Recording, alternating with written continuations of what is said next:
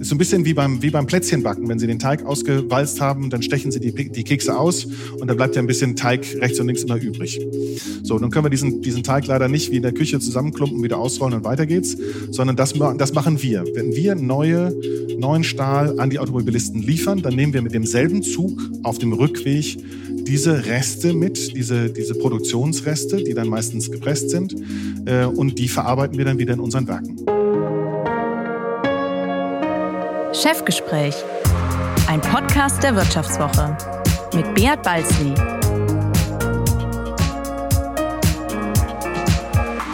Ja, herzlich willkommen zu einer weiteren Folge des Vivo Podcast Chefgespräch. Mein Name ist Bea Balzli und ich bin der Chefredakteur der Wirtschaftswoche.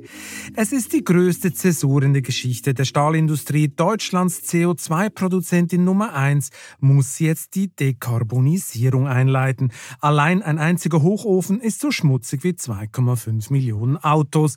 Für die erfolgreiche Transformation sind es viele Fördermilliarden, viel grüner Wasserstoff, viel grüner Strom und ein Denken im Material Kreislauf nötig.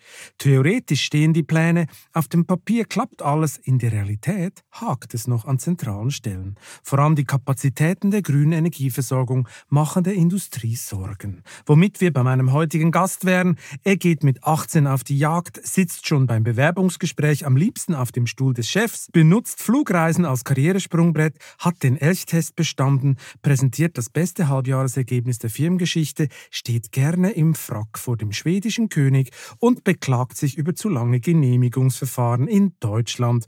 Gunnar Gröbler ist seit 2021 CEO von Deutschlands zweitgrößtem Stahlkonzern Salzgitter mit einem Umsatz von rund 9 Milliarden Euro. Hallo Herr Gröbler, schön, dass Sie heute bei mir sind. Herr Balz, herzlichen Dank für die Einladung. Ich freue mich auch bei Ihnen zu sein.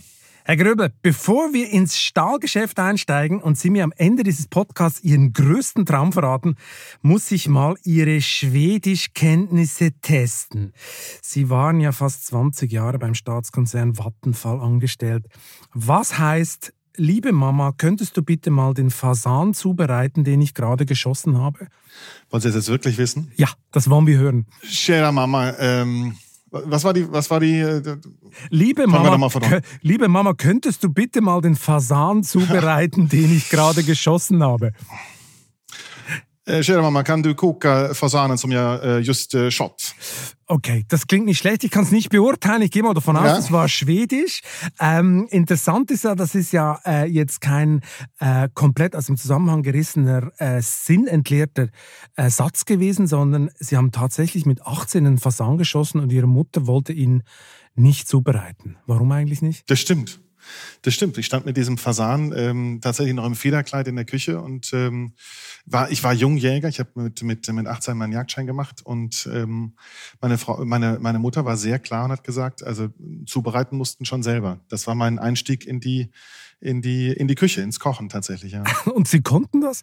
Nee, zu dem, zu dem Zeitpunkt äh, war ich da sicherlich nicht drauf vorbereitet. Wer musste das essen? Wer musste das essen? Ja, wir haben es tatsächlich in der Familie gegessen und es war, also ähm, es, ist, es, es leben noch alle, doch. Ja. Es leben noch alle, okay, gut. Die Zeug, ja, ja. Zeugen befragen wir dann nachher noch. Weil mhm, eines mhm. müssen Sie mir mal erklären. Wie kommt man dazu, mit 18 ein so exzentrisches Hobby zu betreiben wie Fasanenjagd? Das kennt man ja eigentlich nur von superreichen Schnöseln aus britischen Upper Class. Internaten, oder? Ja, zu denen ich tatsächlich nicht gehöre, genau. Nicht? Aber okay. ähm, nein, ich habe ähm, meine Jugend in, oder in meiner Jugend viel Zeit ähm, in den Sommerferien im Sauerland verbracht ähm, mit Freunden meiner Eltern damals, die Kinder im gleichen Alter hatten.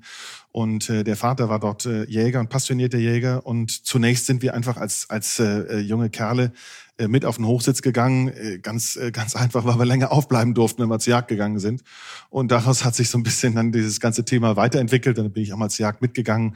Und das hat bei mir schon was ausgelöst und ähm, dazu geführt, dass ich dann tatsächlich ähm, meinen Jagdschein gemacht habe. Und Sie jagen immer noch? Ja, absolut, ja. ja. Mittlerweile haben auch meine beiden Söhne den Jagdschein gemacht.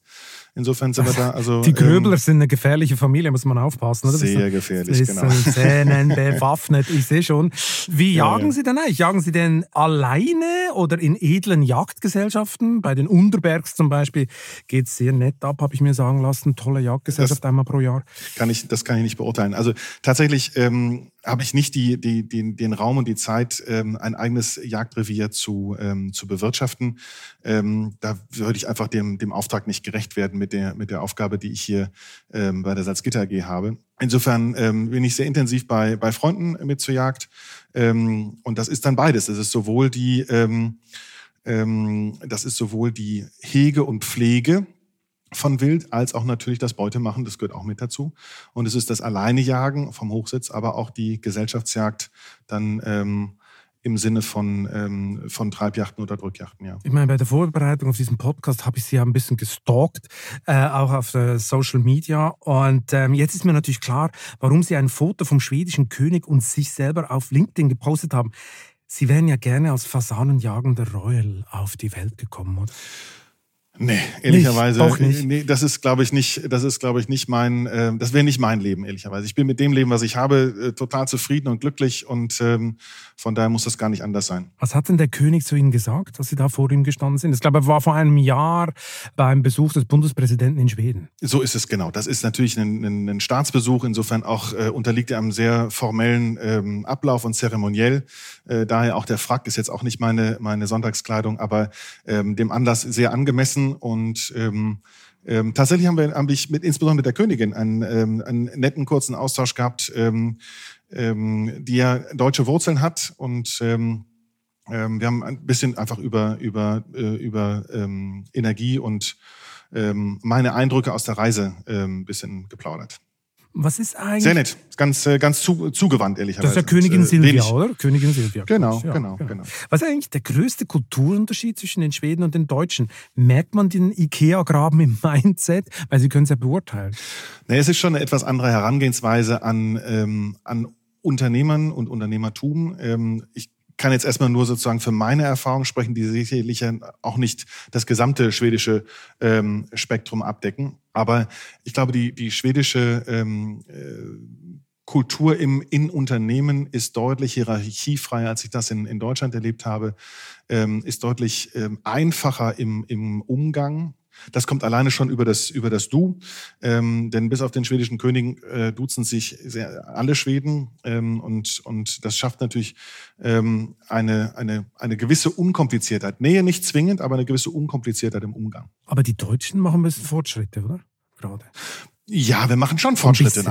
Ja, ja, natürlich. Also doch allen Teilen. Also das ist, das äh, will ich gar nicht anders sagen. Ich glaube, die Schweden sind einfach einen Tacken weiter. Mhm. Sie sind jetzt rund ein Jahr CEO von Salzgitter. Was war bei Vattenfall völlig anders? Sind die schwedischen Haferkekse in der Sitzung einfach besser oder äh, Sie haben gesagt weniger Hierarchie? Was war noch? Was ist noch so der größte Unterschied, der Ihnen so auffällt? Ich glaube, ein gewisser Pragmatismus ähm, in der in, ähm, in unternehmerischen Entscheidungen und in der Frage, wie man sie auch bewertet, auch nachträglich bewertet. Ähm, also Sie meinen, etwas, die Schweden sind sind pragmatischer. Ja, ja, das sind sie tatsächlich. Also habe ich so zumindest so empfunden. Und, ähm, also eigentlich wollen Sie sagen, die Deutschen sind ziemlich kompliziert. Das ist jetzt Ihre Interpretation meiner Aussage, nicht wahr? das liegt irgendwie auf der Hand.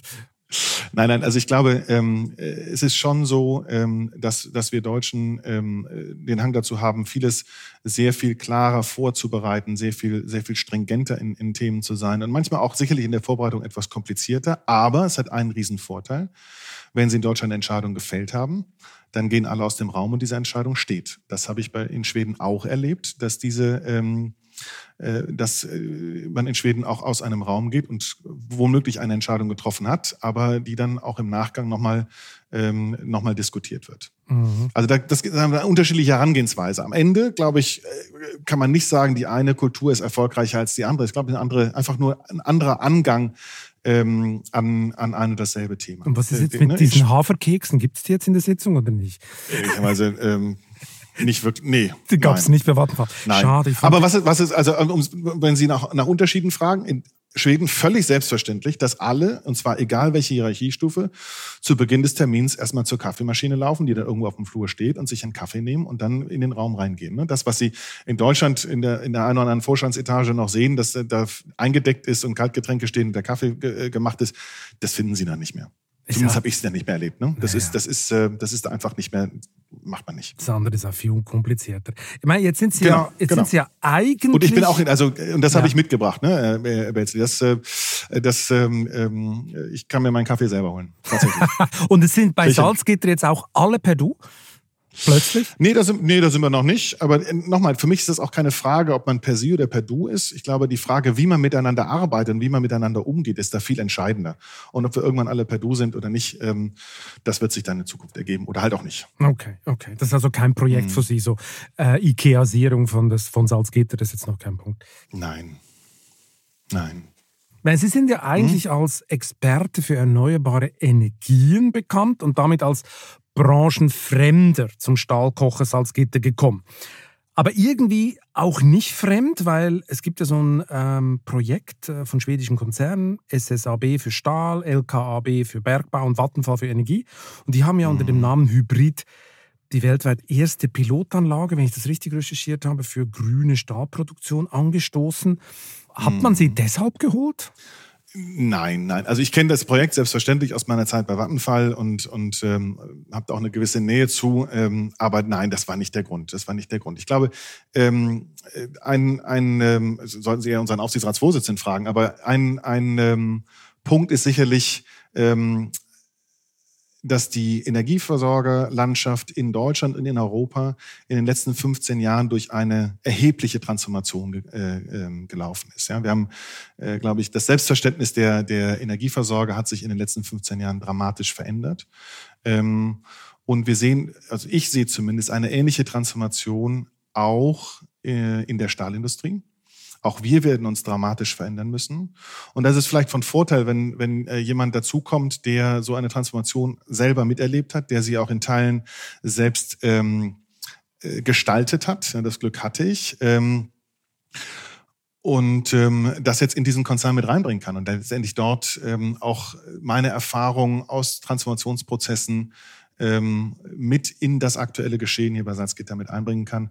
Und sicherlich vielleicht auch, wir haben eben über das Thema ähm, deutsch-schwedische Führungskulturen gesprochen, auch nochmal einen anderen Ansatz, was Führungskultur angeht, kennengelernt hat, den deutschen Ansatz kennt, den schwedischen Ansatz kennt und vielleicht das Beste aus beiden Welten hier auch nach Salzgitter bringen kann. Und was ja in Salzgitter ja äh, das Thema jetzt ist, ist Ihr Salkos-Projekt. Das müssen Sie mal schnell erklären. Um mhm. was geht es da ganz kurz um knapp. Naja, Salkos steht erstmal für Salzgitter Low Carbon Steelmaking. Das ist nichts anderes als unser Transformationsprogramm, wo wir unsere drei Hochöfen am Standort Salzgitter in den nächsten zehn Jahren ersetzen werden durch äh, eine alternative Erzeugungsform Stahl zu erzeugen, die dann nicht mehr auf Kohle basiert, sondern äh, als Reduktionsmittel Wasserstoff nutzt. Das heißt, wir verabschieden uns in den nächsten zehn Jahren von rund acht Millionen Tonnen CO2-Emissionen, die wir heute haben, zu quasi null. Weil Sie sind jetzt ja, glaube ich, für ein Prozent der deutschen CO2-Emissionen verantwortlich. 2025, so ist es. 2025 sollen es dann 30 Prozent weniger sein, 2033 mhm. 95 Prozent.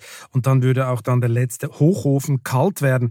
Der Aufsichtsrat hat Ihnen, glaube ich, 723 Millionen für Investitionen für die erste Phase freigegeben. Jetzt warten Sie mhm. noch auf weitere Fördermilliarden aus Europa.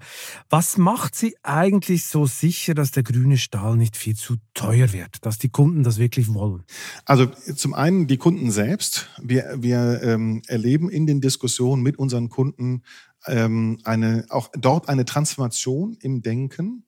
Äh, woher kommt das? Zum einen haben wir Kunden, die selber eine Schnittstelle haben zu Endkunden, also äh, eine B2C-Schnittstelle. Nehmen Sie die Automobilindustrie, die ihre Autos an Privatkunden verkauft. Nehmen Sie die Hersteller von weißer Ware, Spülmaschinen, Waschmaschinen, Herd, was auch immer, ähm, die, wo, wo deren Kunden äh, auch einen Anspruch haben an diese Automobil- und weiße Ware-Hersteller, äh, dass sie sich weiter ähm, auf die CO2, den CO2-Reduktionsweg ähm, machen.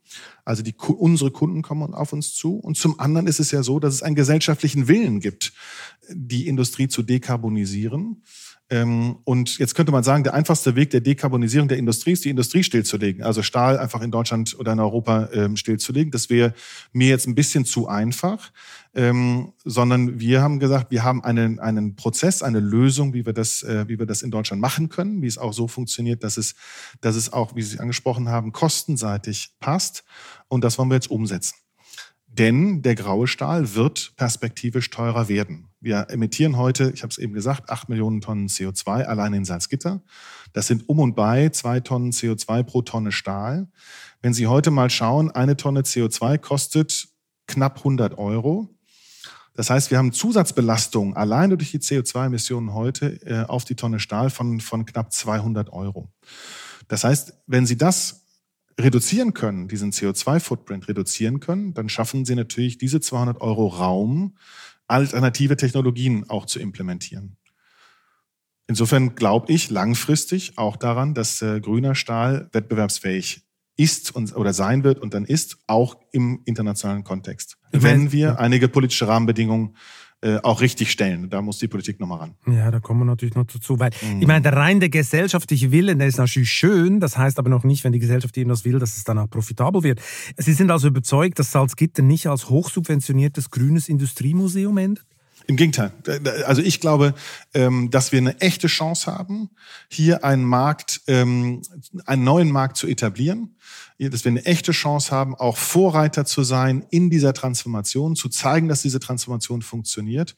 Und wir kommen auf die, die, die, ähm, die äh, Subventionsthemen sicherlich nochmal im, Detail zu sprechen, würde ich zumindest mal von Ihnen eine Frage erwarten. Ähm, ich glaube, dass wir auch in der Lage sind, wettbewerbsfähig hier den Stahl ähm, auch langfristig zu produzieren. Das ist zumindest mein Anspruch. Sie brauchen keine Fusion mit Thyssen. Ach, wissen Sie, die Fusion mit Thyssen, das ist ja, das ist ja etwas, was, äh, was äh, immer wieder diskutiert worden ist. Übrigens nicht von uns, sondern von anderen an uns herangetragen worden ist. Ich schaue so drauf. Wenn Sie eine Fusion machen, und das ist völlig egal, ob es im Stahlbereich ist oder in der Schuhmaschinenherstellung oder wo auch immer, ähm, da muss ein industrielles Konzept da sein. Es muss, muss äh, eine Logik da sein, wieso das für die beiden Unternehmen, die fusionieren wollen, ähm, besser ist als das, ähm, was sie heute haben. Und dieses industrielle Konzept habe ich bis jetzt nicht gesehen. Insofern sind wir an der Stelle auch ähm, ähm, zurückhaltend. Ist jetzt aber auch aktuell äh, kein, ähm, äh, kein Thema. Wir sind so wie wir heute aufge aufgestellt sind, ähm, gut aufgestellt, auch für die Transformation gut aufgestellt und kommen mit unserer Eigenständigkeit, äh, würde man sagen, im, im, im, jetzigen Umfeld extrem gut klar. Also reine Skalierung, sprich Größenvorteile durch so eine Fusion ist noch kein Konzept. Nein, genau, genau. Gerade in, gerade in Zeiten der Transformation kann Größe auch hinderlich sein, weil sie natürlich über Größe auch Komplexität dazu kriegen. Insofern, äh, glaube ich, sind wir als, als Gitter gut aufgestellt und für mich ist das Thema ähm, Fusion, in, egal in welcher Richtung, aktuell kein Thema. Ja, und die Preise sind ja auch gerade hoch. Das hat so ein bisschen die Diskussion ein bisschen einschlafen lassen, glaube ich. Oder mal, mal gucken, was da noch kommt hinzu. Zukunft. Mhm. wenn wir von der Konkurrenz, genau. ja, wenn wir von der Konkurrenz reden, gehen wir davon aus, äh, Thyssen ist auch eine gewisse Konkurrenz, dann müssen wir auch mal ins Ausland gucken. Wie ist eigentlich die globale Situation? Wenn Sie sich das anschauen, die Chinesen werden doch auch bald versuchen, grünen Stahl zu exportieren.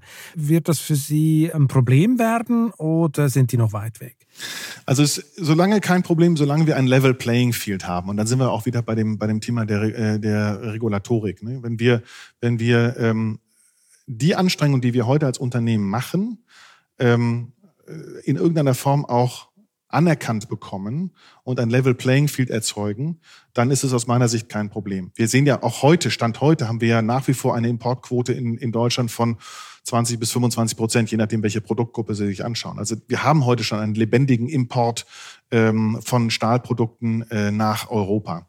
Das wird auch, das kann auch in Zukunft der Fall sein. Ähm, wie gesagt, solange es ein Level Playing Field gibt. Was natürlich schwierig wird, ist, wenn wir hier mit großem Aufwand ähm, die Stahlindustrie transformieren und dann andere Länder, andere Regionen diese Transformation anders gestalten, auch regulatorisch anders gestalten und damit einen äh, globalen Wettbewerbsvorteil haben, den wir hier gar nicht kompensieren können. Nach einer kurzen Unterbrechung geht es gleich weiter. Bleiben Sie dran. Wie steht es um den Standort Deutschland? Wie entwickelt sich der Goldpreis? Wie führe ich in meinem Unternehmen KI ein? Ich bin Horst von Butler, Chefredakteur der Wirtschaftswoche und jeden Tag liefern wir Ihnen Analysen, Kommentare, Reportagen und Hintergründe, damit Sie fundierte Entscheidungen treffen können. Sei es für Ihr Geld, Ihre Immobilien, für Ihre Karriere oder für das eigene Unternehmen. Wir begleiten Sie beim nächsten Schritt und wir denken an den nächsten Schritt. Für unsere journalistische Arbeit wurden wir jetzt sogar mit dem European Publishing Award ausgezeichnet als Magazin des Jahres und das wollen wir mit Ihnen feiern. Auf vivo.de slash ausgezeichnet können Sie jetzt drei Monate lang die Vivo zum halben Preis lesen. Also da würde ich ja zuschlagen. Ich freue mich auf Sie. Dann wird es, glaube ich, kompliziert. Und das, das ist etwas, wo wir, ähm, wo wir auch mit der Politik im Gespräch sind, wo aber die Politik noch liefern muss. Das heißt an der Grenze abschöpfen. Zum Beispiel den Klimanachteil oder den Klimaschutz, den die, die Ausländer nicht investiert haben, den muss man an der Grenze ausgleichen.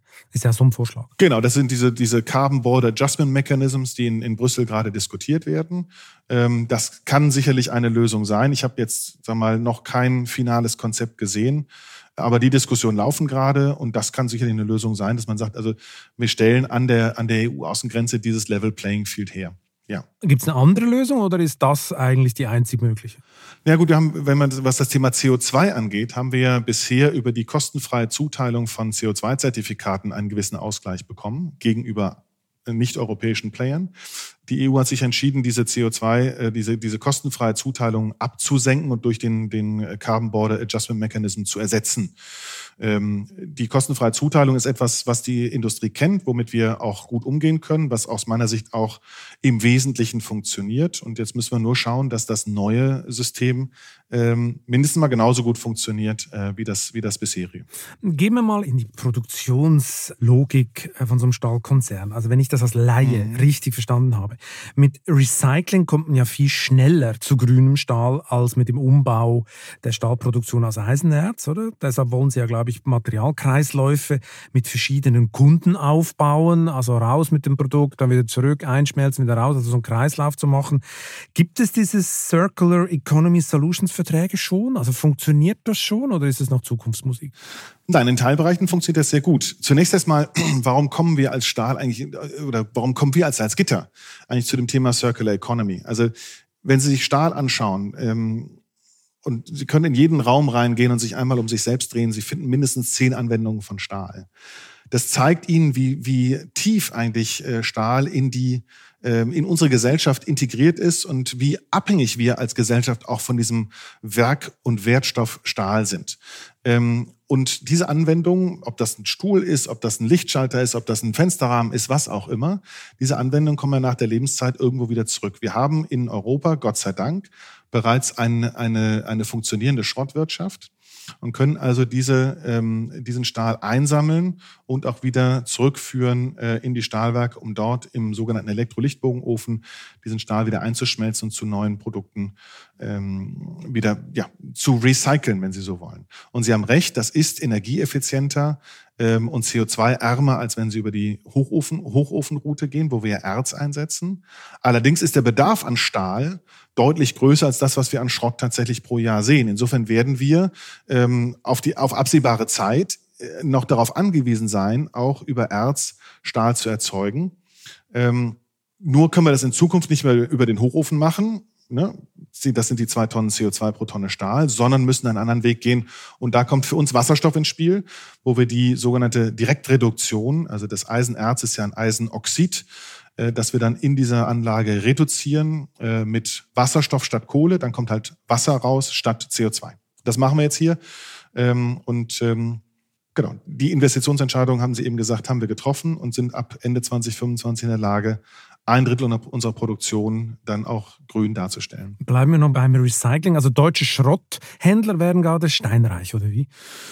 Ja, der Schrottmarkt also ist schon in Bewegung, das, das muss man sagen. Ähm, auch wenn man jetzt in der, in dem, in der, gerade in der jetzigen Situation, wo auch Konjunktur zurückgeht, merkt, dass einige äh, Preiskurven sich auch wieder normalisieren. Dennoch wird Strukt, Schrott strukturell wertvoller werden in Zukunft und ähm, äh, wird, wird, ein, wird ein knappes Gut werden, zu einem gewissen Teil, ja. Und wie funktioniert das nochmal konkret? Also wenn Sie jetzt so einen, so einen Materialkreislauf mit einem Kunden haben, dann ja. gehe ich mal davon aus, äh, nicht Salzgitter nimmt dann den Stuhl auseinander oder den Tisch und, und äh, nimmt sich dann die Stahlteile, sondern das macht jemand anders. Also das geht, wie funktioniert das? Das fertige Produkt geht dann in deren Herstellung und die liefern Ihnen dann die alten äh, Teile wieder zurück. Sie können sie einschmelzen, dann geht es wieder raus oder wie geht das?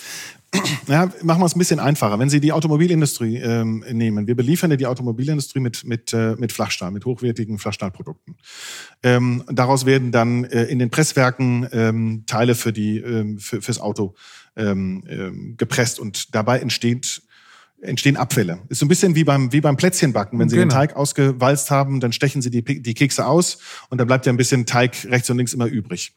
So, nun können wir diesen, diesen Teig leider nicht wie in der Küche zusammenklumpen, wieder ausrollen und weiter geht's, sondern das, das machen wir. Wenn wir neue, neuen Stahl an die, ähm, an die Automobilisten liefern, dann nehmen wir mit demselben Zug auf dem Rückweg diese Reste mit, diese, diese Produktionsreste, die dann meistens gepresst sind oder lose, äh, und die verarbeiten wir dann wieder in unseren Werken. Das heißt, das ist ein, ein sogenannter Closed Loop wo wir neue Produkte hinliefern und mit demselben äh, Transportmittel dann auf dem Rückweg nicht leer fahren, was ja energetisch auch Quatsch wäre, sondern tatsächlich dann mit den, äh, mit den Produktionsresten wieder direkt bei uns auf dem Standort ankommen und die zurück in die Produktion gehen. Okay, aber das Recycling der alten Autos läuft dann nicht mit den äh, Autokonzernen zusammen, sondern es läuft auf einem anderen Weg, damit Schrotthändlern und so.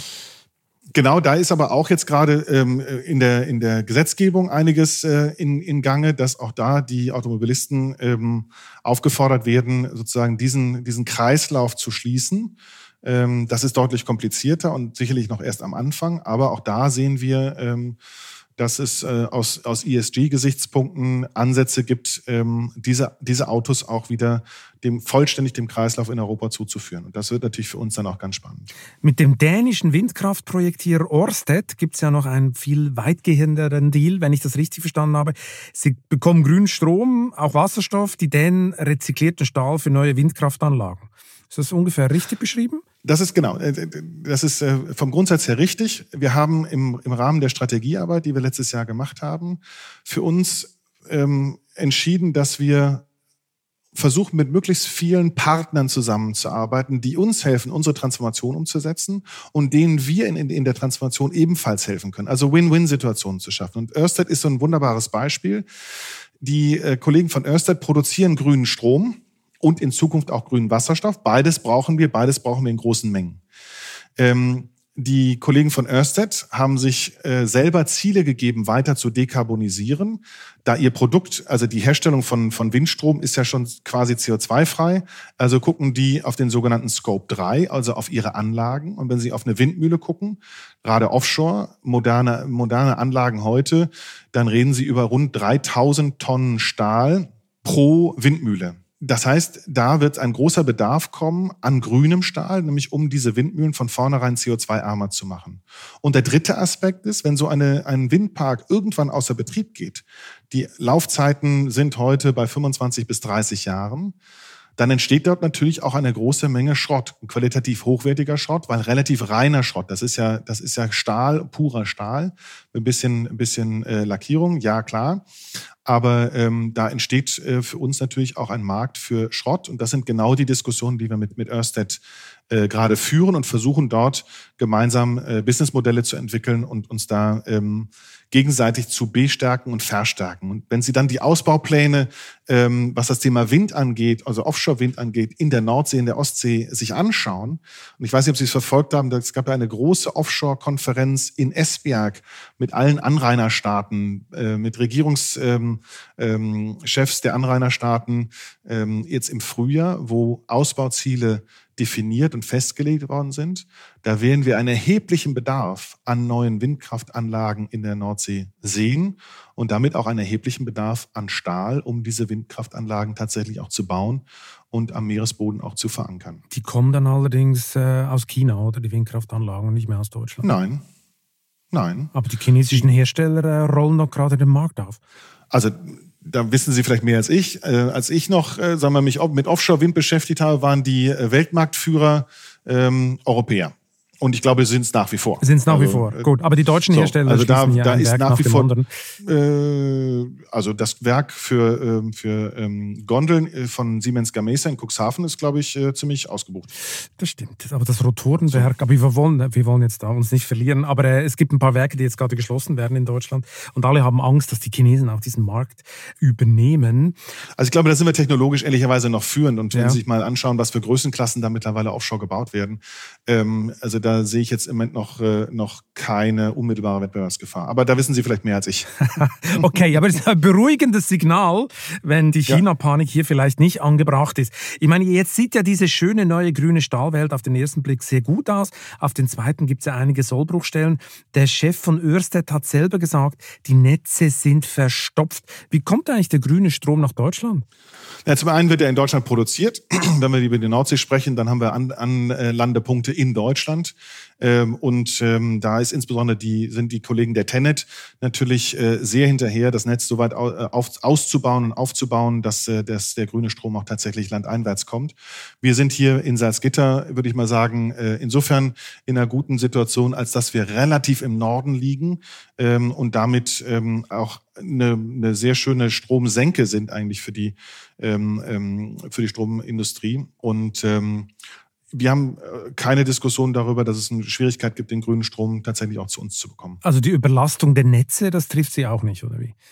Das ist ja also ein Riesenthema. Ist nicht, ist, ist nicht die Diskussion, die wir führen. Im Gegenteil, wir sind ja, wir werden ja deutlich mehr Strom brauchen als bisher äh, und würden damit auch dem, dem Netz helfen, hier weiter im Norden auch eine tatsächliche, tatsächlich Bedarf zu erzeugen. Da mhm. muss der Strom gar nicht so weit äh, ähm, transportiert werden. Jetzt ist ja das Netz das eine, Produktion das andere. In 2021 mhm. wurden in der deutschen Nordsee wo kein einziges Windrad installiert. Sie haben damals mhm, kommentiert, stimmt. Sie haben damals kommentiert, noch so ein verlorenes Jahr können wir uns nicht leisten. Wie sieht es denn derzeit aus oder wie schätzen Sie die Situation aktuell ein? Also was ich zumindest erlebe, ist, dass die, ähm, dass die Appelle der Wirtschaft äh, in Berlin deutlich ähm, besser gehört werden als noch vor, vor ähm, anderthalb Jahren. Nicht umsonst gibt es das äh, neue Windseegesetz, was ja die, die Ausschreibung von Offshore-Wind ähm, ähm, verstärkt ähm, und die, die, die Volumina einfach vergrößert. Ähm, da gibt es noch ein paar äh, Dinge, die man sicherlich nochmal diskutieren kann, aber in Summe gibt es mehr Volumen. Ähm, und ähm, das macht mich, äh, das macht mich grundsätzlich zuversichtlich. Und dazu muss man ja wissen, selbst wir, und wir sind in Deutschland Vorreiter, was das, das Thema Transformation zum grünen Stahl angeht, transformieren zum Jahr 2025, Ende 2025 und mit dem Ramp-up dann Richtung 2026. Das heißt, wir brauchen den grünen Strom in den Mengen dann auch erst in 2025. Diese Zeit braucht man aber auch, um einen Windpark dann tatsächlich zu bauen. Also ähm, ich glaube, es geht in die richtige Richtung. Es ist noch nicht schnell genug und es ist vor allen Dingen noch viel zu kompliziert, was das Thema äh, Genehmigungen angeht. Ähm, aber ich glaube, ähm, da ist deutlich mehr äh, Verständnis da in Berlin, äh, dass wir, dass wir an Geschwindigkeit zulegen müssen und der Industrie auch grünen Strom anbieten müssen, denn wir sind ja nicht alleine als Salzgitter. Ne? Da gibt es ja noch andere Industrien, die genauso dekarbonisieren und die genauso auf grünen Strom angewiesen sind. Ähm, die Botschaft ist angekommen, aber es muss noch mehr passieren, als bis jetzt passiert. Was machen denn die Niederländer, Dänen und Franzosen besser? Im selben Interview haben sie gesagt, die machen das irgendwie besser, das funktioniert effizienter mit diesen Offshore-Projekten. Was ist denn deren Vorgehen? Also was ist deren Vorteil? Na, zum einen haben sie eine langfristige Pipeline an Ausschreibungen ähm, geschaffen. Das heißt, sie geben der Industrie Sichtbarkeit. Wann kommt welches Projekt? Denn es hilft ja nicht nur, wenn der, wenn der Windparkbetreiber oder derjenige, der, der, der sich an der Ausschreibung beteiligen möchte, ne, Ørsted, eine RWE, eine Iberdrola, Vattenfall, wer auch immer, ähm, das weiß, sondern die ganze dahinterliegende Industrie muss sich ja auch auf Volumen vorbereiten. Ja, eine Siemens Gamesa muss wissen, was in den nächsten Jahren an, an, äh, an Produktion kommt, damit sie entsprechend ihre Kapazitäten auch darauf ausrichtet. So, da haben die haben diese Länder einfach den den ähm, das Volumen deutlich besser definiert und klarer der Industrie gemacht. Dann und dann kommen so und so viel MW zur Ausschreibung. Erster Punkt. Zweiter Punkt. Sie haben ein Ausschreibungsmodell ähm, für sich für ein Ausschreibungsmodell entschieden und haben die Industrie wirklich auch ähm, angehört, was macht aus eurer Sicht Sinn. Gerade in Holland habe ich da sehr äh, auch konstruktive Diskussionen geführt ähm, und haben sich auch ein Stück weit auf die Industrie eingelassen. Und sie sind dann auch bei einem Ausschreibungsmodell geblieben. In Deutschland haben wir äh, gerne auch mal die Tendenz, ähm, mitten im Rennen nochmal die Regeln zu ändern. Ähm, und äh, das hilft natürlich nicht, um einer Industrie, die sehr kapitalintensiv ist und die lange Vorlaufzeiten braucht, auch Stabilität und Sicherheit zu geben. Sprich, der Staat macht einen schlechten Job in Deutschland.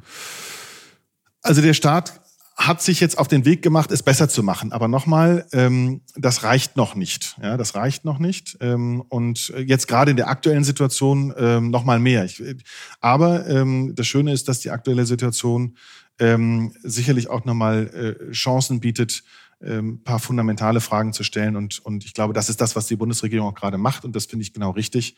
Ähm, und ich finde, das, was wir jetzt gerade bei den LNG-Terminals sehen, macht Mut dass, ähm, dass Deutschland auch schneller Genehmigungsverfahren durchziehen kann, als wir das bisher kannten. Ja, die Krise ist auch ein Katalysator, das muss man ganz klar sagen.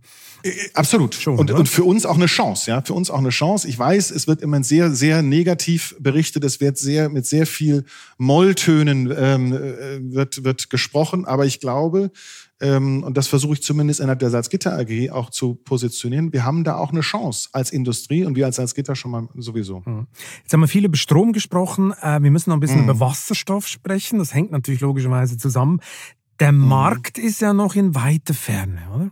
Der Markt ist noch nicht da, da haben Sie völlig recht. Und äh, wie immer, wenn Sie einen neuen Markt aufbauen, haben Sie so ein Henne-Ei-Problem. Was kommt zuerst, die Erzeugung oder der Verbrauch oder der, der, ne, der, der, der Lieferant oder der Kunde oder die Infrastruktur in der Mitte?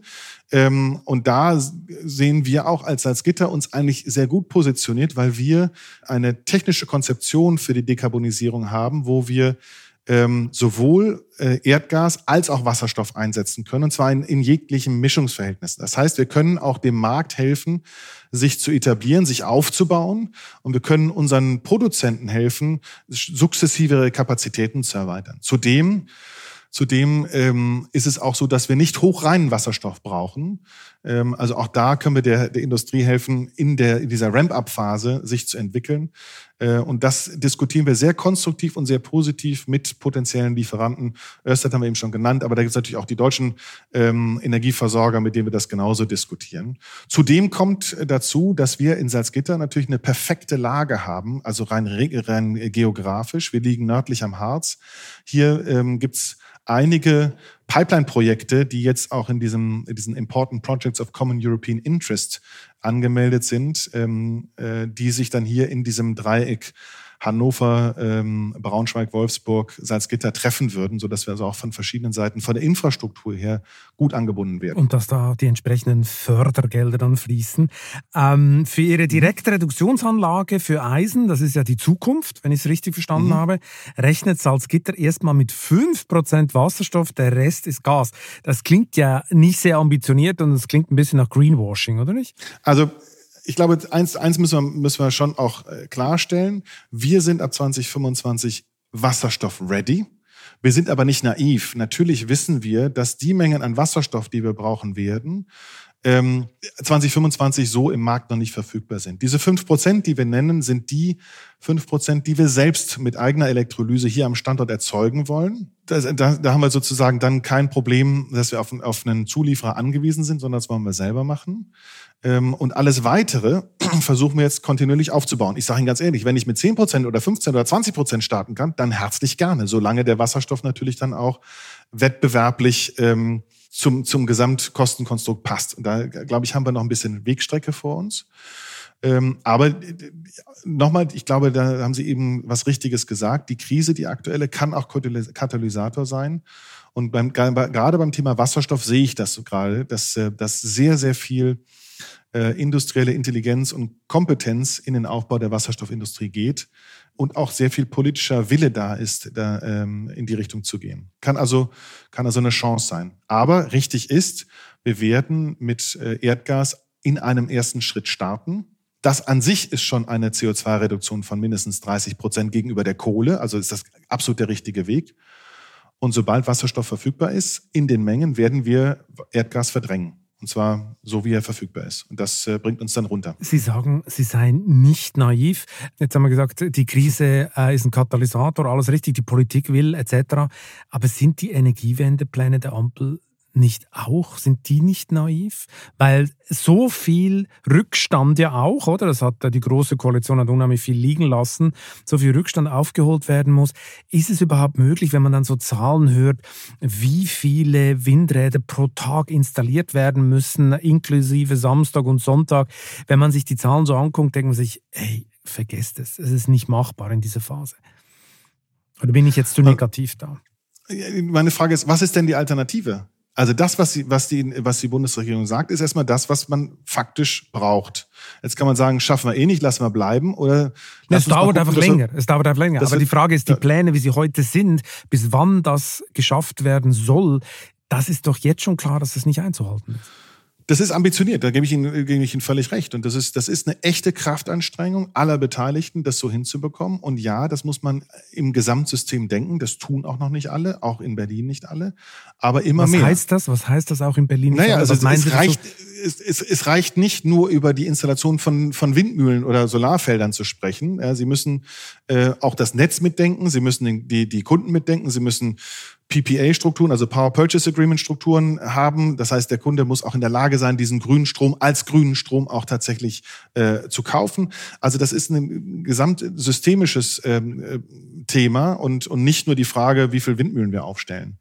Aber nochmal, wenn wir das Ziel nicht formulieren, und ja, das ist fürchterlich ambitioniert. Und vielleicht ist es in Teilen auch unrealistisch, das mag sein. Aber wenn wir das Ziel nicht formulieren, ja, dann fangen wir gar nicht an und dann stehen wir in fünf Jahren wieder da und sagen, warum, haben wir denn nicht? Denn das ist das, was wir heute tun. Wir stehen heute da und sagen, warum haben wir nicht schon vor fünf Jahren? Ja, haben wir nicht. Können wir jetzt jetzt 15 Mal äh, ähm, am Kopf kratzen, hilft aber nichts. Wir müssen jetzt nach vorne gucken und versuchen, es so gut wie möglich und so schnell wie möglich tatsächlich hinzubekommen. Denn wir als Industrie brauchen den grünen Strom. Ich meine, immerhin hat in der Ampel ein Rückenwind. Es wurde ein Rückenwind ausgelöst, oder für die ganze Geschichte. Und der Wirtschaftsminister Altmaier ging es ja deutlich langsamer voran. Sie müssen doch als Windkraftchef von Vattenfall in den letzten Jahren unheimlich viele Nerven verloren haben, oder nicht? ich würde es mal anders formulieren. Wir haben, ich glaube, die gesamte Industrie hat Demut gelernt, ja. ja. Okay, das heißt jetzt Demut. Nerven verlieren heißt Demut. Aber jetzt habe ich ja Gott sei Dank äh, den, den äh, bin ich in den Stahl gewechselt und ähm, freue mich über diese Dynamik, die wir aus Berlin haben, weil die uns hier enorm hilft. Was ist denn die größte Hürde von Herrn Habeck? Sein größtes Problem oder das, was er am schwierigsten überwinden kann? Ich glaube, dass, was eine echte Herausforderung gerade ist, ist ähm, zum einen die aktuelle Krise zu managen, was ich finde, äh, was er wirklich im Rahmen dessen, was er an, an, an Freiräumen hat, gut macht. Äh, aber das langfristige Ziel nicht außer, aus dem Blick zu verlieren. Diesen, diese, ähm, äh, diese Zweigleisigkeit und die, die Zweigleisigkeit auch mit zwei unterschiedlichen Geschwindigkeiten äh, tatsächlich im Blick halten. Ähm, das ist, glaube ich, eine, eine enorme Herausforderung. Nach einer kurzen Unterbrechung geht es gleich weiter. Bleiben Sie dran. Bist du auf der Suche nach Inspiration und Netzwerkmöglichkeiten? Dann ist das Summer Camp der Handelsblatt Media Group genau das Richtige für dich. Treffe über 800 EntscheiderInnen, nimm an interaktiven Workshops teil und werde Teil der einzigartigen Camp Community. Wir wollen gemeinsam mit dir die Zukunft unserer Wirtschaft gestalten und aktuelle Herausforderungen angehen. Erfahre mehr und sichere dir noch heute dein Ticket auf hmg-summercamp.de. Ich muss mal zurück in Ihre Karriere, weil äh, Sie haben ja bei mhm. Vattenfall fast Ihr gesamtes Berufsleben verbracht. Und äh, die Karriere beginnt so ungefähr 1999 als Trainee bei der FIAG. Die wurde ja mhm. später mhm. zur Vattenfall zugeschlagen. Und der damalige Leiter der Unternehmensentwicklung, Helmar Rendes, hat Sie gefragt, wo Sie mal hinwollen. Ihre Antwort mhm. auf Ihren Stuhl. Bescheidenheit ist keine Stärke von Ihnen, oder? Na, ich würde es mal Klarheit nennen. ja, so kann man es auch übersetzen. Nein, also das ist, ähm, äh, ja gut, es, es, erzählt sich natürlich nett. Also ähm, Es war nicht ähm, ganz so, oder wie? Also doch, ich hatte schon den Anspruch, also ich fand, ich finde diese, diese, diese Befassung mit strategischen Themen, wie kann man ein Unternehmen entwickeln, wo geht's eigentlich hin, was sind, was ist die Zukunft für ein, für ein, ein Unternehmen in der jeweiligen Phase, finde ich schon wahnsinnig spannend und, und das auch mal als Leiter Unternehmensentwicklung ähm, mitgestalten zu können, ähm, fand ich damals total reizvoll. Kann ich, also das ist so. Ähm, von daher, ähm, ja.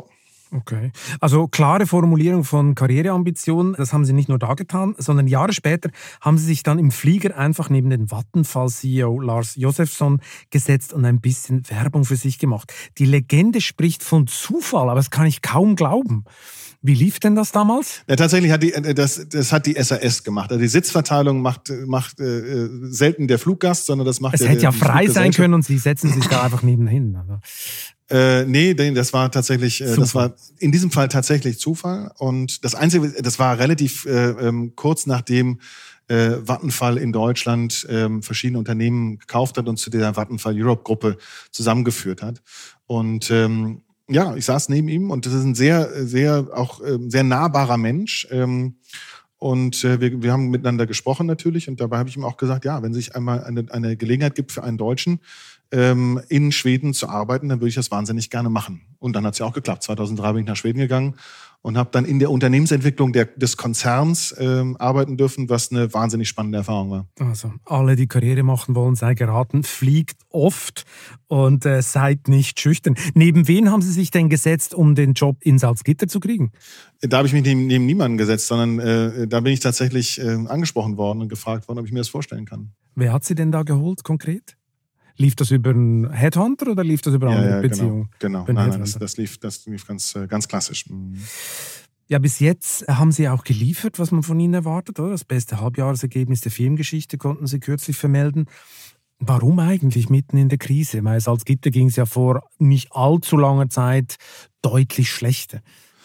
Also, genau, was ich ja gelernt habe, Stahl ist ein sehr zyklisches Geschäft und ich hatte nun mal das Glück und äh, da habe ich jetzt auch relativ wenig selbst für getan, dass ich in einer Phase äh, starten durfte, in der ähm, die Geschäfte deutlich deutlich besser geworden sind nach Corona ähm, und dann äh, explizit in diesem äh, in diesem Frühjahr ähm, nach Ausbruch des Krieges in der Ukraine gab es natürlich eine erhöhte Nachfrage nach Stahl, insbesondere weil auch einige der der Zulieferwege äh, für Stahl aus Russland und der Ukraine ähm, auf, über Nacht abgeschnitten waren. Äh, also insofern, sprich, die ähm, ukrainische und russische Konkurrenz war vom Markt, das war für Sie eigentlich ein Vorteil in Anführungszeichen. Insbesondere im Bereich der Grobbleche war das, äh, war das über Nacht eine, eine künstliche Verknappung. Und dann muss ich Ihnen ja nicht erklären, was dann auch auf der Preisseite passiert. Ich glaube, das ist auch nochmal wichtig, wenn sich die Stahl Ergebnisse quer durch die Branche angucken des ersten Halbjahres, dann haben wir ja alle gute Ergebnisse geliefert. Und das ist im Wesentlichen Markteffekt. Und das ist im Wesentlichen Preiseffekt, es ist kein Mengeneffekt. Hat denn Russland und Ukraine, hatten die so einen großen Marktanteil in Europa? Ja, zumindest auf der, auf der ähm, Seite des Grobblechs, also der dicken Bleche, ähm, gab es schon das Geschäftsmodell, dass in Russland sogenannte Brammen, also Vor Vorerzeugnisse gefertigt werden, also aus dem Erz, das, ähm, das Eisen erzeugt wird. Diese Brammen wurden dann über Schiffe nach Europa gebracht und dann hier von Unternehmen, die sich auf das Auswalzen spezialisiert haben, äh, ausgewalzt und dann äh, hier in Europa verkauft. Wenn diese Brammen natürlich aus Russland so nicht mehr kommen, dann laufen diese, diese ähm, äh, Unternehmen, die sich auf das Auswalzen spezialisieren, leer ähm, und, äh, und können auch in Teilen ihre Lieferverpflichtungen nicht mehr erfüllen. Und das hat natürlich zu einer gewissen Verwerfung im Markt geführt. Und die Russen liefern jetzt einfach nach China oder und die Türkei, weiß man das? Mm, ja, es finden sich natürlich wie immer in, im, im Leben neue Wege ähm, und ähm, äh, es scheint so, dass, dass äh, auch die russischen Brammen den Weg in die Welt weiterfinden, ja. Wie ist denn die Aussicht? Ich meine, Sie haben jetzt ein super Ergebnis abgeliefert. Wie sieht denn Ihr nächstes halbes, ganzes Jahr aus? Sieht doch ein bisschen düsterer aus, oder nicht? Also ja, das zweite Halbjahr ähm, wird deutlich schwieriger werden. Das ist äh, als das erste als das erste Halbjahr. Wir sehen, dass ähm, viele unserer Kunden ihre Läger gut gefüllt haben aufgrund ihrer eigenen wirtschaftlichen äh, Entwicklung. Ähm, äh, diese Läger, äh, der, der Stahl aus diesen Lägern nicht so abfließt, ähm, wie wir das gewohnt sind. Das heißt auch die Nachorderquote ähm, zurückgeht. Das heißt, wir merken dass unsere ähm, Auftragslage sich, ähm, sich verschlechtert.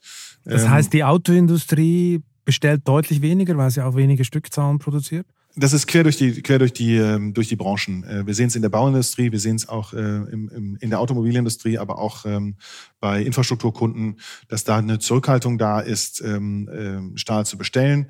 Insofern wird das, wird das schwieriger. Zudem kommen natürlich dazu, ähm, dass wir, ähm, wie alle anderen auch, hohe Energiekosten sehen. Äh, das ist auch teilweise Grund der Zurückhaltung, weil sich einige der Projekte ähm, einfach nicht mehr rechnen aufgrund der Energiekosten. Das heißt, die Kunden einfach bei uns den Stahl nicht bestellen, weil sie die Projekte nicht durchführen oder die Projekte verschieben. Äh, die hohen Energiekosten treffen uns natürlich auch.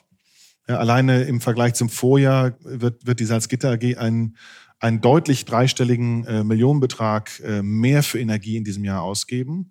Und da ist die Umlage jetzt, diese Gasumlage noch gar nicht mit eingerechnet. Also das sind alles Faktoren, die natürlich das zweite Halbjahr ähm, deutlich schwieriger machen als das erste Halbjahr. Das ist einfach so. Ich meine, der Covestro-Chef Markus Steilemann hat kürzlich im Podcast gesagt, er erwartet eine tiefe, lange Rezession, sogar länger als in der Zeit der Finanzkrise. Sie auch? Ja, ich bin da vielleicht etwas optimistischer. Ich habe mir mal den Spaß gemacht, mal die, die, die Rezessionen, ähm, die letzten Rezessionen anzuschauen und zu gucken, was, was sind eigentlich typische Zeiten ähm, gewesen. Und wenn man das jetzt mal, wenn man nur den Durchschnitt nimmt und das jetzt eine rein mathematische Übung, das ist mir völlig klar, ähm, dann werden wir rein technisch in eine Rezession gehen. Die wird auch bis Mitte nächsten Jahres andauern. Aber dann ähm, ähm, würde, würden wir da auch wieder, äh, wieder langsam rausfinden. Ähm, ich, ich glaube, ich gucke auch insofern ein bisschen, also neben der Mathematik ein bisschen positiv draus, weil fundamental ähm, sind Auftragsbücher da, wenn Sie sich den Maschinenbau anschauen. Wir haben ja eine, eine Sparte, die sich mit, mit Spezialmaschinenbau beschäftigt. Die Auftragsbücher sind gut, der Auftragseingang ist gut. Es hapert in der Abarbeitung, ja, das liegt an Logistikproblemen und Chipkrise und so weiter. Aber da ist fundamental Substanz da.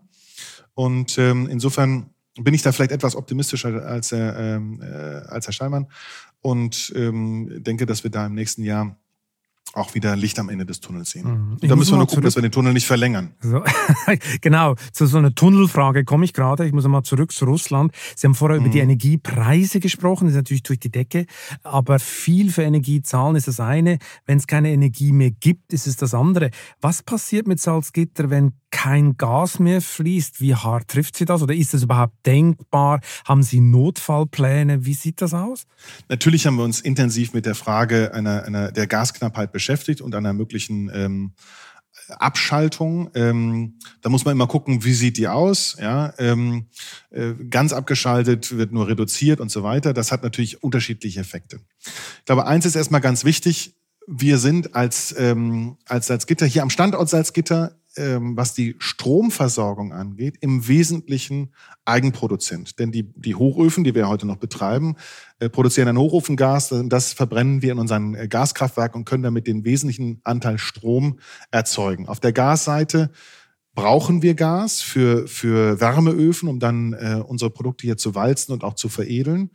Klar, wenn wir weniger Gas kriegen, können wir an der Stelle natürlich weniger produzieren. Das ist so. Warum bin ich trotzdem relativ zuversichtlich, dass die Bundesnetzagentur vielleicht nochmal einen zweiten Blick auf den Standort Salzgitter wirft? Aus, aus verschiedenen Gründen. Zum einen sind wir als Störfallbetrieb äh, klassifiziert. Das heißt, wir, wir werden da schon mal, schon mal ein bisschen gesondert betrachtet. Und da gibt es drei Einflussfaktoren, die hat man vielleicht nicht ganz so sehr schnell auf dem Schirm. Das eine ist, wir sind drittgrößter ähm, Erzeuger von Trinkwasser für das Land Niedersachsen. Das können wir natürlich nur, wenn auch der Standort hier läuft, weil das ein Nebenprodukt quasi ist von dem, was Trinkwasser, ja. Okay, genau. warum produzieren große, Sie denn Trinkwasser? Wir, wir haben große eigene Brunnen, weil wir natürlich eine sehr große Wasserwirtschaft hier am Standort haben. Und diese Brunnen versorgen auch das Land Niedersachsen mit Trinkwasser. Das ist eines. Zweite ist, wir versorgen die Stadt Salzgitter, immerhin rund 100.000 Leute, mit Fernwärme. Das heißt, wenn wir nicht produzieren, wird es dann in diesen Wohnungen auch, ähm, auch kalt. Und das Dritte ist, ähm, wir produzieren hier am Standort Salzgitter die Rohre, die die LNG-Terminals in Brunsbüttel und in Wilhelmshaven ans Gasnetz anschließen.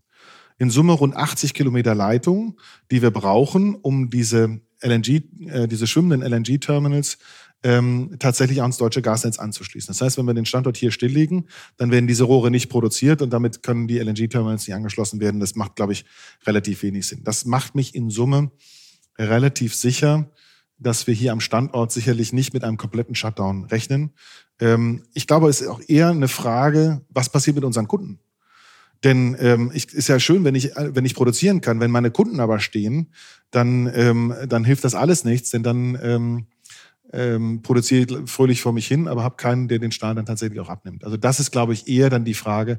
Wir müssen das wieder systemisch denken. Wie sieht die Gesamtkette aus? Und ähm, da ist ein einzelnes Rad, wenn das steht, ähm, ja, das hält die Gesamtkette an. Insofern gucke ich eher auf unsere Kunden und wie die, ähm, wie die positioniert sind. Ähm, und richte mich danach aus. Aber Sie gehen mal davon aus, Salzgitter wird als systemrelevant eingestuft. Hat nicht Salzgitter eigentlich oder eine Tochter auch die Röhren für Nord Stream 2 produziert? Das stimmt, das stimmt. Die, die, die Rohre von Nord Stream 2 sind äh, von einem, ähm, äh, von einem Unternehmen, wo wir zumindest mit 50 Prozent beteiligt sind, äh, äh, produziert worden, genau. Aber dieses Pipeline-Geschäft ist, glaube ich, gerade nicht so toll, oder? Ähm, ist ein schwieriges, absolut. absolut. Aber wenn wir jetzt auf Nord Stream 2 gucken, wir haben, äh, wir sind, wir sind, äh, wir haben die, äh, die Leitungen produziert, die sind abgenommen, sie sind bezahlt, insofern mache ich da jetzt mal einen Haken hinter. War da nichts mehr, okay. Ja, es ist immer es ist politisch ein bisschen heikel, diese Pipelines, oder? Meistens führen sie durch irgendwelche Krisengebiete. ja, gut, also die Frage ist, ob sich, ob, ob in Zukunft sozusagen das Pipeline-Geschäft ähm, sich ähm, äh, ja, ähnlich darstellt, wie wir es wie wir es in den 80er Jahren hatten. Ähm, Sie haben ja auch mit ähm, äh, Herrn Birnbaum gesprochen, der das ja auch so ein bisschen nochmal erläutert hat. Ähm, das ist ein gutes Geschäft gewesen für beide Seiten. Ich glaube, das äh, stellt sich heute etwas, äh, etwas äh, anders dar, zumindest mal, wenn wir auf äh, Europa, Russland gucken. Es gibt aber andere Regionen, siehe Australien zum Beispiel ähm, oder ähm, äh, den arabischen Raum, wo das Thema Pipeline natürlich noch eine Relevanz hat. Und wie sieht denn der private Notfallplan von Gunnar Gröbel raus? Rückzug in die Waldhütte und von der Fasanenjagd leben, oder? ich weiß gar nicht, ob meine Familie das so, so wertschätzen würde. Ähm, nee, also ähm, ich habe da jetzt keinen, ich, also Sie sprechen nicht mit einem Prepper. Ja, so, Sie haben das, keine äh, Exit-Strategie. Nee, ich habe da jetzt keine, keine explizite Exit-Strategie. Äh, ich will nicht verhehlen, ich habe schon mal geguckt, wie viel Holzvorrat ich äh, ähm, für, den, für den Kamin habe. ich wusste es. Ähm, aber, aber ehrlicherweise eher als Substitut für Gas aufgrund der Preise, denn äh, in der Sorge, dass wir äh, komplett abgeschaltet werden. Also, denn nochmal, also ähm, ich finde es schon erstaunlich und, und das meine ich durchweg positiv, mit welcher Dynamik hier an Lösungen gesucht wird, um sich unabhängiger zu machen vom russischen Gas ähm, und mit welcher Werf jeder Politik, Verwaltung, Industrie, aber auch die privaten äh, Verbraucher sich, sich diesem Thema äh, widmen und versuchen hier äh, auch Gas zu sparen. Und ähm, wir sehen es ja auch. Ich meine, ähm, ja, die, die Speicherstände steigen, obwohl Nord Stream 1 äh, nur eingeschränkt beziehungsweise gar nicht liefert. Also ähm, da, ist, da sieht man, glaube ich, verschiedene Effekte. Zum einen, der Abschwung in der Konjunktur führt natürlich auch dazu, dass in der Industrie Gas nicht in dem Maße genutzt wird wie bei Volllast. Wir sehen aber, glaube ich, auch, dass, äh, dass der eine oder andere Privathaushalt sich schon jetzt auch Gedanken macht, auch bei diesen Preisen ähm, Gedanken macht, wo kann ich sparen. Und das Dritte ist, ähm, mit solchen Energiepreisen rechnen sich Energieeffizienzmaßnahmen, die sich vielleicht vorher nicht gerechnet haben auf einmal. Und auch die werden sicherlich sukzessive umgesetzt. Genau. Und so nimmt man natürlich auch mhm. Putin den einzigen Hebel, den er natürlich hat. Das ist der Energiehebel. Aber äh, ja, mal schauen, wie weit das wir kommen, oder? Ich meine, inzwischen gibt es ja auch schon viele Firmen, die wegen des komplett explodierenden Strompreises, der ja ein bisschen gekoppelt ist an den Gaspreis, auch schon das Weite suchen. Also haben Sie eigentlich Angst davor, dass es ja, Deindustrialisierung ist ein Riesenwort, aber dass Leute je länger, je mehr teilweise abwandern, zum Beispiel nach Schweden, Strom viel tiefer im Preis als in Deutschland. Gibt es diese Tendenz? Also ich habe sie so noch nicht erlebt und ich glaube, man muss das auch in, auch da wieder ganzheitlich denken. Nur über Energie zu diskutieren, reicht da nicht. Sie müssen die Mitarbeiter haben, Sie müssen die Infrastruktur haben, Sie müssen auch die, die äh, Logistik ihrer, ihrer Vorprodukte entsprechend haben und so weiter und so fort. Und also das machen Sie nicht mal so eben. Und da kommt wieder das ins Spiel, was ich, was ich auch eingangs gesagt habe. Ähm, wir müssen wieder äh, auch mit der Politik in Systemen denken und gucken, dass wir ähm, die Nachteile, die wir im Moment in Europa haben, im globalen Wettbewerb irgendwie ähm, auch äh, zu einem Level Playing Field ausgleichen. Das ist, glaube ich, die Aufgabe, die jetzt ähm, sicherlich in Berlin, aber vor allen Dingen in Brüssel besteht. Der Masterplan für die Standortsicherung. Herr Gröber. Ja, ein Stück weit ist es so. Herr Gröber, hier kommt die ultimativ letzte Frage. Welchen privaten Traum wollen Sie unbedingt noch verwirklichen? Ja, das ist, ähm, also, da gibt es zwei. Das eine ist vielleicht ein bisschen banaler als das andere, aber ich sage es Ihnen trotzdem. Also ähm, ich, ich äh, bin sehr gerne auf dem Land, ich bin sehr gerne und da auch, sagen wir mal, mit eigenem Garten und, äh, und so unterwegs. Äh, ich würde mir schon gerne einen, äh, einen, einen alten Oldtimer-Trecker ähm, irgendwann kaufen und damit, damit über die Dörfer fahren. So, und noch ein paar Kartoffel ernten oder wie? Ja, das tue ich tatsächlich heute schon, ja. Das Aber machen Sie? In, klein, ja, in kleinem Umfang, ja, zumindest mal. Aber äh, nee, tatsächlich so ein alter Trecker und dann ein schöner feuerroter Porsche-Trecker. Ich, ich, glaube, sie kommen, sie kommen nicht billiger an Porsche ran. Also so ein, so ein Oldtimer kann ich mir nicht leisten. Ähm, ist auch nicht, da komme ich auch nicht also mit meinem Rücken auch nicht richtig ran. Ich glaube, ihr ja, ja, genau. Salzgitter wird nicht so schlecht sein. Das reicht noch für Ja, denn, äh, so. Aber nee, so, ein, so einen alten Porsche-Trecker, das finde ich irgendwie total spannend. Äh, hätte ich, hätte ich Lust zu. Ähm, und das zweite, das ist, ähm, Wissen Sie, wir, wir alle, wie wir da sind, verbringen so viel Zeit in unseren Unternehmen und so viel Herzblut geht hier rein. Das ist, äh, das ist richtig so und das macht auch einen Heidenspaß. Aber so eine Zeit ist ja irgendwann vorbei und dann letztendlich ähm, mit meiner Frau zusammen äh, diese Zeit danach auch gemeinsam zu gestalten und zu genießen, ist für mich schon ähm, ist für mich total wichtig, weil ähm, all die Energie, die jetzt hier reingeht, äh, die geht im Moment nicht in die Familie. Und das irgendwann auch auszugleichen, das wäre mir schon sehr wichtig. Okay, Herr und Frau Gröbler fahren glücklich Trecker in der Rente und ja, ob äh, ich Sie da auf den Trecker draufkriege, das, das müssen wir okay, noch sehen. Das müssen wir noch anyways, anyways das, genau, genau, genau. Herr Gröbler, vielen Dank für das interessante Gespräch. Ich danke Ihnen. Alles Gute. Und wer jetzt noch wissen will, wer morgen eigentlich die Arbeit macht und welche zehn Wege aus dem Fachkräftemangel führen, der sollte sich die neue Wirtschaftswoche besorgen. Am besten liest man sie sowieso im Abo. Das gibt es besonders günstig unter vivo.de-chef-abo. Ich wünsche Ihnen viel Spaß beim Lesen und eine gute Zeit bis zum nächsten Chefgespräch. Kritik, Lob und Anregungen schicken Sie bitte wie immer an balzli.vivo.de. Für eine positive Bewertung dieses Podcasts bin ich Ihnen ewig dankbar. Bleiben Sie gesund.